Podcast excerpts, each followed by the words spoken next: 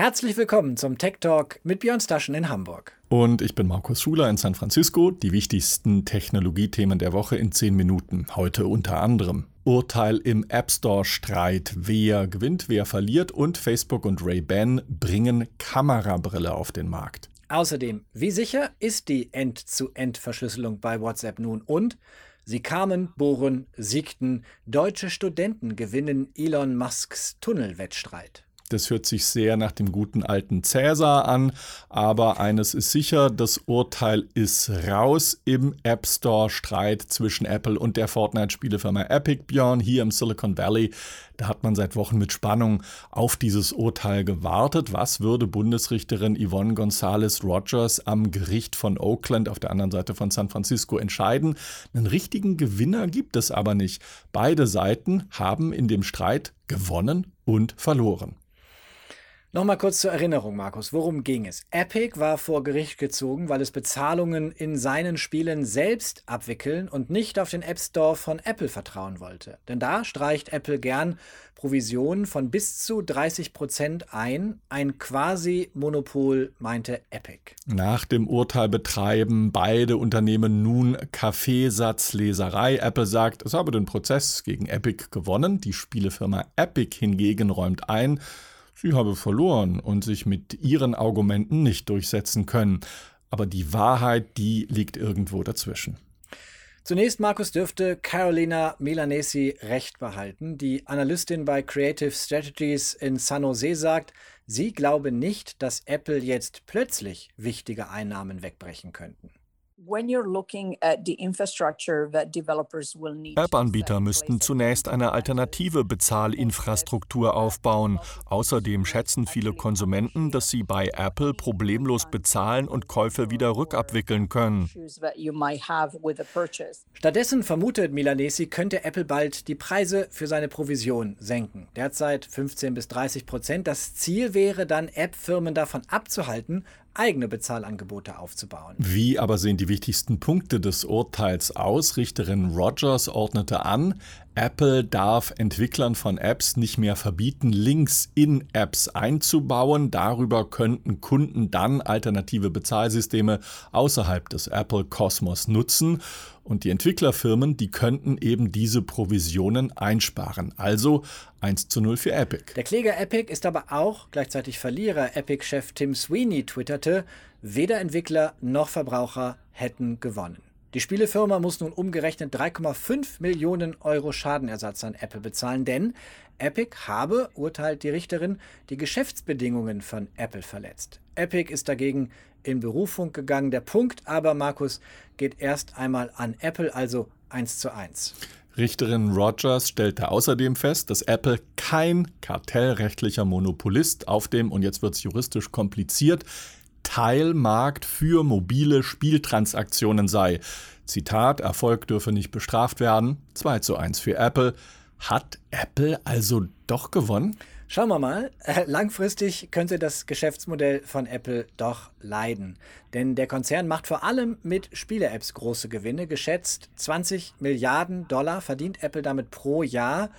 Die Gewinnmarge, Markus, soll bei 75 Prozent liegen und auch in anderen Ländern, Japan, Südkorea, aber auch in der EU, ist das App Store-Modell unter Druck geraten. Daher langfristig scheint das Urteil kein Gewinn für Apple zu sein. Hier im Silicon Valley vermutet man, Firmen wie Apple, die werden es in Zukunft schwerer haben, alleine zu entscheiden, was auf ihrem Telefon passiert und wie viel sie dafür verlangen dürfen. Für die Kunden von Apple dürfte der Richterspruch von Oakland zunächst aber keine spürbaren Auswirkungen haben. Aber es geht ja nicht nur um Apple. Was ist denn mit Google? Auch diesen Konzern hat Epic ja verklagt. Auch hier sind alternative Bezahlmodelle untersagt und Google muss hier mit schärferen Konsequenzen rechnen, meint Nilay Patel, Chefredakteur des Tech-Dienstes The Verge im TV-Sender CNBC. Google Google betreibt ja eine Plattform mit eigenem Betriebssystem und mit Verträgen und Drittfirmen. Das benutzen sie als Verhandlungsmasse gegenüber Geräteherstellern und Mobilfunkanbietern, um ihr Android-System zu schützen. Hier könnte es viel deutlichere Beweise geben, dass sich Google wie ein Monopolist verhält. Also Björn, da ist noch viel Musik drin in der Diskussion. Schauen wir auf ein anderes Thema durch eine neue Brille nämlich. Facebook hat sie auf den Markt gebracht. So I'm proud to introduce to you Ray-Ban Stories.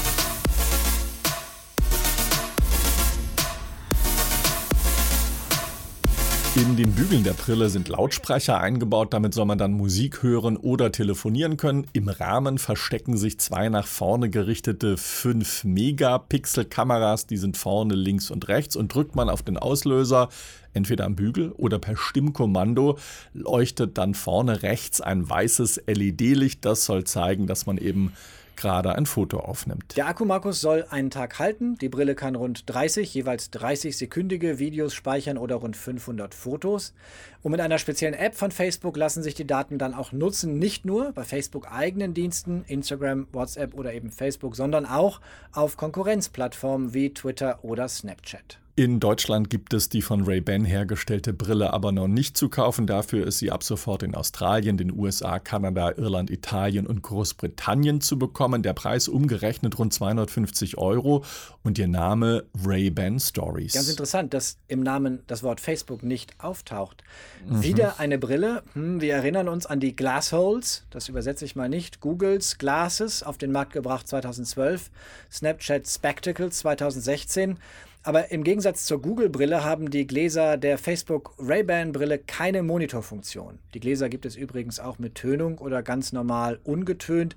Die Google-Brille, Markus, war 2012 ein ziemlicher Reinfall, vor allem wegen Datenschutzbedenken. Sie erntete viel Kritik, weil damit eben unbemerkt Fotos, Videos aufgenommen werden konnten.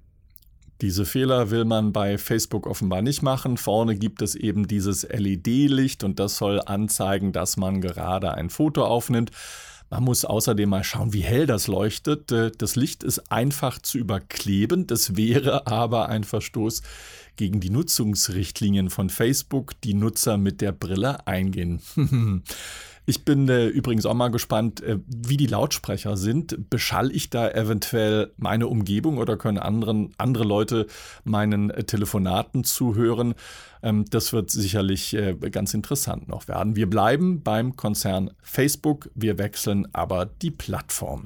Rüber zu WhatsApp, Markus. Ein Artikel der Website ProPublica hat vergangene Woche für Aufregung gesorgt. Die stiftungsfinanzierte Investigativ-Website, fünffach mit dem Pulitzer-Preis ausgezeichnet, hat in einem langen Essay den Eindruck erweckt, als sei die Ende-zu-Ende-Verschlüsselung von WhatsApp nicht sichergestellt. Der Artikel war an einigen Stellen sicherlich etwas missverständlich formuliert und vielleicht auch etwas reißerisch abgefasst. Fest steht, der Nachrichtenaustausch in WhatsApp ist Ende zu Ende verschlüsselt. Punkt. Nach dem derzeitigen Wissensstand können Unterhaltungen weder von WhatsApp, seiner Muttergesellschaft Facebook, noch von Polizei und Nachrichtendiensten mitgelesen werden. Allerdings hat ProPublica-Journalist Peter Elkind, einer der drei Autoren der WhatsApp-Geschichte, einen berechtigten Kritikpunkt, wenn auch einen vergleichsweise kleinen, Wer in WhatsApp eine Unterhaltung mit einem anderen User wegen anstößiger Inhalte melde, dessen Nachricht bekomme WhatsApp dann unverschlüsselt zum Lesen. And they do have a general disclosure that WhatsApp legt zwar offen, dass man die letzten paar Nachrichten zur Begutachtung freigibt. Wie viele es genau sind, sagt es aber nicht. Unseren Recherchen zufolge sind es fünf. Was sie auch nicht sagen, ein Heer von vielleicht 1000 externen Content-Moderatoren sehen sich die gemeldeten Chats an, nachdem ein KI-System sie vorab überprüft hat. Diese mehr als 1000 Inhalte-Moderatoren von WhatsApp arbeiten wohl verteilt in der Welt in Austin, Texas, im irischen Dublin und in Singapur. Sie seien keine WhatsApp-Mitarbeitenden, sondern bei Drittfirmen angestellt, wie zum Beispiel der Unternehmensberatung Accenture. Die Kritik lautet also, das Silicon Valley-Unternehmen vertraue hier hochsensible Daten den Angestellten einer externen Firma an oder externen Firmen. Naja, ein weiterer Vorwurf, den Elkind und seine beiden Kollegen erheben, WhatsApp sammle deutlich mehr Metadaten über seine Nutzerinnen und Nutzer als nötig, unter anderem Lange Liste, die Identität von Absenderin und Empfänger, Telefonnummer, Profilfoto, Statusnachricht, Akkustand des Telefons, Sprache und Zeitzone sowie die zugehörigen Facebook-Konten. Also vielleicht kein riesiger Aufreger, aber doch eine Recherche, die nochmal zum Nachdenken darüber anregen kann, wie Facebook mit persönlichen Daten umgeht. Themenwechsel, Markus. Wir schauen noch in die Wüste von Las Vegas, genauer unter den heißen Wüstensand. Dort hat nämlich die TU München einen Wettbewerb gewonnen, genau von unserem guten alten Freund Elon Musk. Der hat mit seiner Boring Company einen Wettbewerb unter Unis weltweit ausgerufen. Und Boring nicht wie langweilig, sondern wie Bohren. Die Aufgabe, die Teams mussten im Wüstensand einen 30 Meter langen Tunnel bohren mit einem halben Meter Durchmesser. Die Bohrmaschine des Siegerteams der TU bringt übrigens 22 Tonnen auf die Waage, also ist überhaupt kein kleines Gerät. In zwei Schiffscontainern wurde sie in die USA transportiert. Der Bohrer ist so stark, dass er Stahlrohre quasi in den Boden drücken kann. Ein richtiges Preisgeld gibt es von der Elon Musk-Firma aber nicht. Etwas schade noch nicht mal einen warmen Händedruck von unserem, wie schon gesagt, guten Freund Elon Musk. Dem war vielleicht die Wüstensonne von Las Vegas zu heiß, Markus. Er hat aber den Münchnern zwei Stunden später via Twitter gratuliert Gute Arbeit, schrieb er. Das war der Tech Talk für diese Woche. Kommende Woche wieder auf Tagesschau 24 im Fernsehen in der ARD Infonacht. Wir machen gleich Untertitel, wenn du schwäbisch wirst, sowie als Podcast unter techtalk24.net und als Video auf dem YouTube-Kanal der Tagesschau. In Hamburg sagt man für jeden verständlich Tschüss. Und in San Francisco sagt man sehr selten, aber immer noch Goodbye.